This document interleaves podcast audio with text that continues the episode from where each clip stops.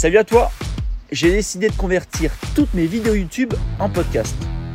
Tu vas pouvoir te former et te perfectionner dans l'investissement immobilier. Salut, c'est Caroline. J'espère que tu vas bien, j'espère que tu as la forme. Alors je suis très content de te retrouver aujourd'hui dans cette toute nouvelle vidéo où je vais te parler de crédit. Alors attention, je ne vais pas t'expliquer comment faire un crédit en tant que particulier, mais je vais t'expliquer comment emprunter en tant que marchand de biens.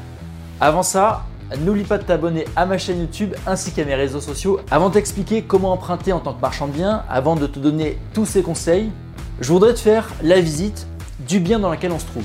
Alors je sais que tu l'as probablement déjà vu en story, peut-être même dans des anciennes vidéos, mais là je vais te faire la petite visite du bien. Et ce qui est intéressant ici, c'est que nous sommes dans un appartement qui est issu d'une surélévation. À la base, on est sur le toit, on a créé cet appartement. Alors aujourd'hui, il est destiné à la location courte durée. Donc on a fait une belle rénovation, mais une rénovation classique avec des matériaux qui allaient avec le bien. Mais j'en dis pas plus, je te montre tout de suite la visite du bien.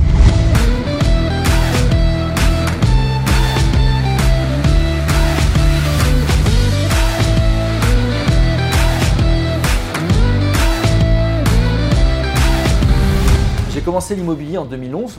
J'ai acheté un premier appartement que j'ai rénové, que j'ai revendu. Donc j'ai fait un crédit pour ce bien en tant que particulier. L'année d'après, j'ai refait un autre crédit en tant que particulier pour acheter un second bien immobilier, donc un deux pièces que j'ai transformé en trois pièces. Par la suite, j'ai acheté donc une maison de village que j'ai divisée en trois appartements et que j'ai revendu à la découpe. Encore une fois, j'ai fait un crédit tout à fait classique. Et puis, j'ai décidé de lancer ma société de marchand de biens, donc deux ans après, en 2013. Je vais chez mon comptable, je récupère tous les documents de la société, je trouve une affaire, et puis je retourne voir ma banque, et donc je leur explique mon projet, que j'ai ouvert ma société de marchand de biens, que je souhaite ouvrir, euh, enfin que je vais ouvrir ma société de marchand de biens, mettre mon compte bancaire chez eux, et que je souhaiterais faire un emprunt bancaire pour cette nouvelle opération. Et là, malheureusement, le banquier m'arrête tout de suite, met un stop, il me dit Non, on est désolé, monsieur Artaud, on ne finance pas les marchands de biens.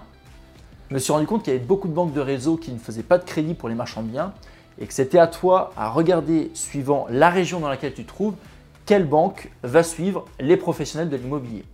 Alors, avant toute chose, avant t'expliquer comment emprunter en tant que marchand de biens, j'aimerais t'expliquer premièrement qu'est-ce qu'un marchand de biens. Alors, un marchand de biens, c'est une personne qui a une société, donc c'est un professionnel de l'immobilier et qui achète des biens immobiliers via sa société dans le but de les revendre rapidement, plus cher, en dégageant le plus de bénéfices possible. Alors tu peux acheter toutes sortes de biens immobiliers, que ce soit parking, appartement, maison, terrain, bref. Mais en tout cas, tu es un professionnel de l'immobilier. Pourquoi toujours avoir recours au crédit? On dit souvent que le but, ce n'est pas forcément de travailler pour l'argent, mais plutôt de faire travailler l'argent pour soi.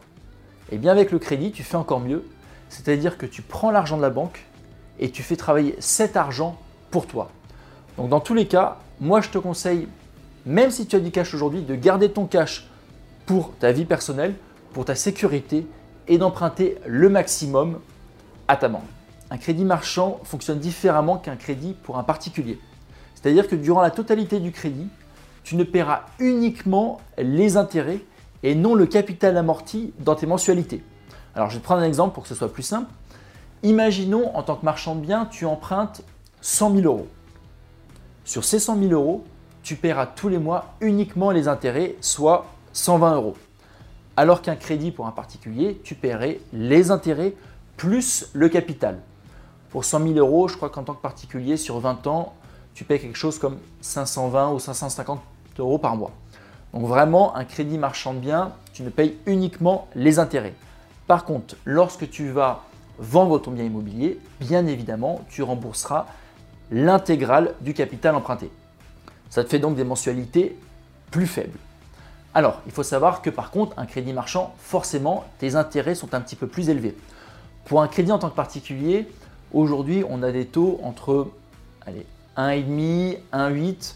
Sur 20 ans, on a des taux relativement bas. En marchand bien, tu auras des taux un petit peu plus élevés, tu payeras quelque chose comme 2,2, voire 2,5, voire 2,8. Par contre, en tant que marchand de biens, tu ne paieras jamais d'indemnité en cas de remboursement anticipé. C'est-à-dire que si tu achètes ton bien, tu le rénoves, tu le revends même le mois d'après, eh bien tu ne payes pas de pénalité sur ton crédit. Alors qu'en particulier, il est possible de payer ce qu'on appelle des IRA, des indemnités en cas de remboursement anticipé. Tiens, d'ailleurs, je te donne un petit conseil. Si tu fais un crédit pour une opération, disons d'achat-revente en tant que particulier, négocie bien avant avec ton banquier de ne pas avoir à payer ces pénalités en cas de remboursement anticipé. Alors maintenant, comment présenter ton dossier en tant que marchand de biens pour avoir ton crédit?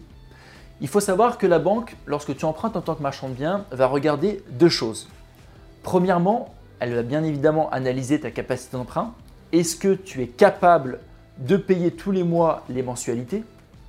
Et deuxièmement, elle va analyser l'affaire. Est-ce que l'opération que tu lui proposes est viable?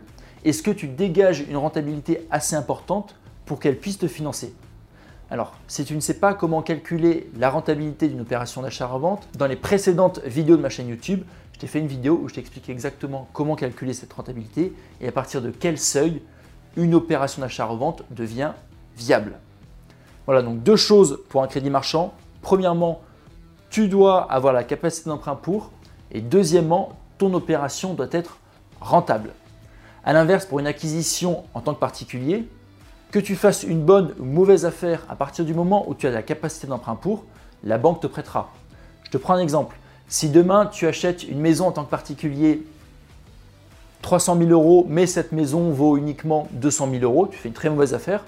Par contre, tu as la capacité d'emprunt pour, la banque te prêtera sans problème. En tant que marchand de biens, si tu achètes une maison 300 000 euros qui cote 200 000 euros, même si tu as la capacité d'emprunt pour, la banque ne te suivra pas. Alors comment elle va faire pour savoir si tu fais ou pas une bonne affaire? Eh bien, elle va te demander les documents suivants. Elle va te demander d'avoir un avis de valeur du bien. Pour ça, tu pourras mandater des experts immobiliers, c'est-à-dire les agences euh, qui sont autour du bien dans lequel tu souhaites faire ton opération, et eux vont venir et vont dire voilà, ton opération aujourd'hui tu la payes 200 000 euros pour telle ou telle raison, mais on sait qu'après une rénovation, on sait qu'après euh, une optimisation quelconque, eh bien, tu pourras la revendre 300 000 euros. Donc, ils vont te faire un papier, un avis de valeur. Tu auras simplement à présenter donc cet avis de valeur à la banque et la banque verra bien que ton opération est viable. Sache qu'il est possible que certaines banques mandatent elles-mêmes leur propre expert immobilier. À ce moment-là, c'est simplement un expert qui est relié à la banque qui va venir visiter le bien et qui donnera son avis. Alors il faut savoir que ce n'est pas parce que c'est un expert de la banque qui va juger euh, moins bien ou mieux l'opération qui est en cours. En général, c'est des experts qualifiés, ils savent exactement combien euh, vaut le bien, ils ont une vraie connaissance dans le prix du marché. Donc si l'expert te valide et te dit ton bien vaut 300 000 euros après la rénovation, tu es assuré. En plus de ça, honnêtement, ça te permet d'avoir un petit gage de sécurité. Tu as fait tous tes calculs, tu as préparé tout ton dossier bancaire. Et si en plus tu te dis même l'expert de la banque valide mon opération, je suis tranquille, je sais que je vais faire une bonne affaire. Dernière chose, lorsqu'on emprunte un marchand de biens, malheureusement, on va te demander encore deux choses. On va te demander d'avoir de l'expérience dans l'immobilier. Alors, c'est un petit peu difficile puisque tu viens d'ouvrir ta société en tant que marchand de biens. Et on va te demander un minimum d'apport personnel. Il faut savoir qu'en tant que particulier, aujourd'hui, tu peux tout à fait faire des crédits à 100 voire 110%. C'est-à-dire que tu ne mets aucun argent dans ton opération. En tant que marchand de biens, on te demandera un minimum de 20 et ça peut aller jusqu'à 40% d'apport personnel. Voilà ce que je te conseille. Avant d'ouvrir ta société de marchand de biens, avant de vouloir faire un crédit sur cette société, crée-toi de l'expérience dans l'immobilier en tant que particulier. Alors pour ça, tu as plusieurs solutions. Soit tu peux faire des investissements locatifs, soit pourquoi pas une ou deux opérations d'achat-revente à titre personnel. Tu achètes un bien en résidence principale, résidence secondaire, tu le revends, tu dégages un bénéfice.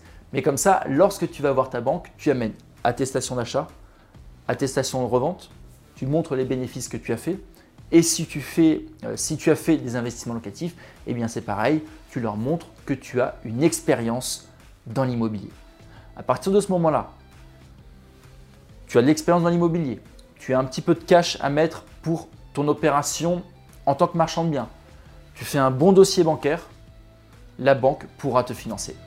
D'ailleurs, si tu souhaites savoir comment faire pour acheter un bien immobilier et le revendre plus cher par la suite, je t'ai préparé une série de 5 vidéos où je t'explique tout sur l'investissement immobilier.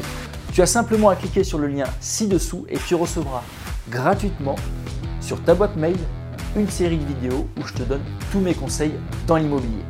En attendant, je te retrouve la semaine prochaine et je te souhaite une excellente journée et beaucoup de succès dans tous tes investissements immobiliers.